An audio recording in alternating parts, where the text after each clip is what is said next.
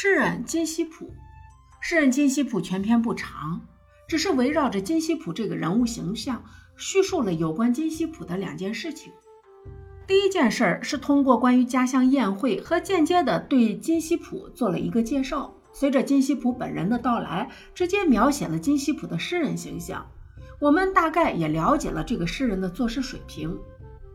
而第二件事，则是通过我姑父和金希普之间的往事，侧面描写了金希普这个人物的性格特点，丰满了整个人物的形象特点。最后，则是添上了金希普的一首诗作为结尾。第一次略读的时候，我觉得金希普这个人物只是一个社会上随处可见、满嘴跑火车的信口开河的一个水货罢了。抽着别人的烟，握着干部们的手，戴着吓人的头衔，雇着专业的摄影师，吹着复兴诗歌的牛，即兴做着馒头之诗，干着不是人能干的事儿。在后来仔细读的时候，我的想法有所改变，但是对他的厌恶之情没有改变。在众人的笑声中，他站起来，弓着腰说：“今年一年，我在全国一百所大学做了巡回演讲。”出版了五本诗集，开办了三场诗歌朗诵会。我要掀起一个诗歌复兴高潮，让中国的诗歌走向世界。金希普有着远大的理想，那么他有没有作诗的才能呢？我觉得答案是肯定的，他有作诗的才能，但是他没有完全发挥出来，或者说他误入了歧途。我认为金希普是一块还需要多多的精雕细琢的璞玉。可惜，即使是他有作诗的才能，他也不会拥有能够发挥他所有才能的环境，他也不可能会实现诗歌复兴的理想，因为他没有一个做人的最基本的道德诚信。在自我介绍中。无论他多么的热爱诗歌，有过多少光荣的事迹，怀着怎么样崇高的理想，最后也是离不开近乎本能的谄媚。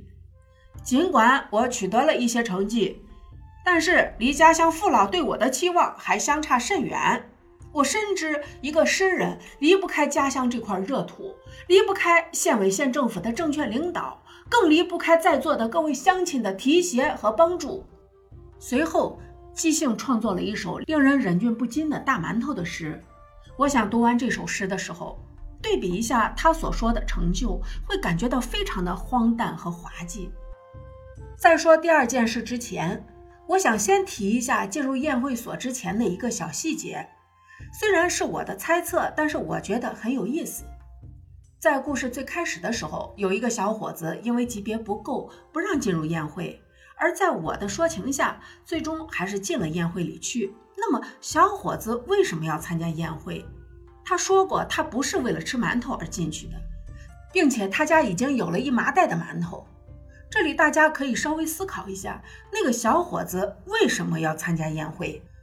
小伙子的家里有一麻袋馒头，这可以表示他的家庭并不富裕吧？因为哪怕馒头有多么的好吃诱人，我想应该没有哪个家庭富裕的人会在家里堆一麻袋的馒头。一个穷小子既然不是为了蹭吃蹭喝而参加同乡人的聚会，那他是为了什么？找朋友、找玩伴吗？或者只是单纯的喜欢聚会呢？显然不是吧。尤其是这个宴会聚集了一些同乡干部人员，敏锐的人应该已经察觉到了一些端倪或者蹊跷了吧。他执意要参加这样的宴会，可能只是为了攀关系，而攀关系正好也串联起了金希普与姑父之间的第二件事。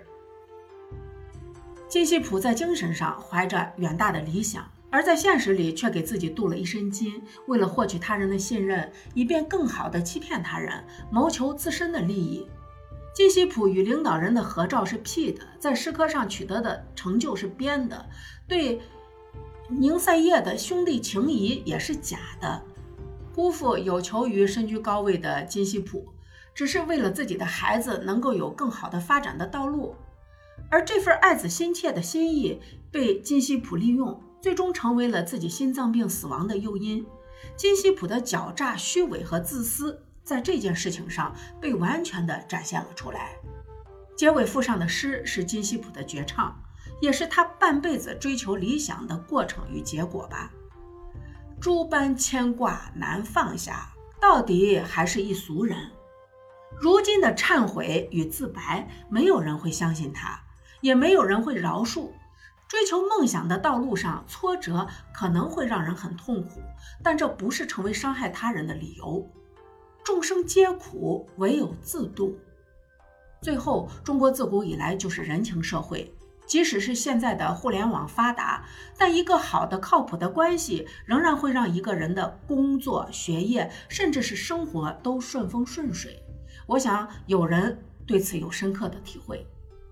有关系的人可以去努力尝试抓住这份属于自己的机遇，而没有关系的人也不需要感到过多的焦虑和不安。就像喜马拉雅山从来不会辩解，它就屹立在那里，悄悄地继续成长。晚熟的人也从来不会抱怨，他就注视着前方，慢慢地继续成熟，做好自己所力所能及的事儿。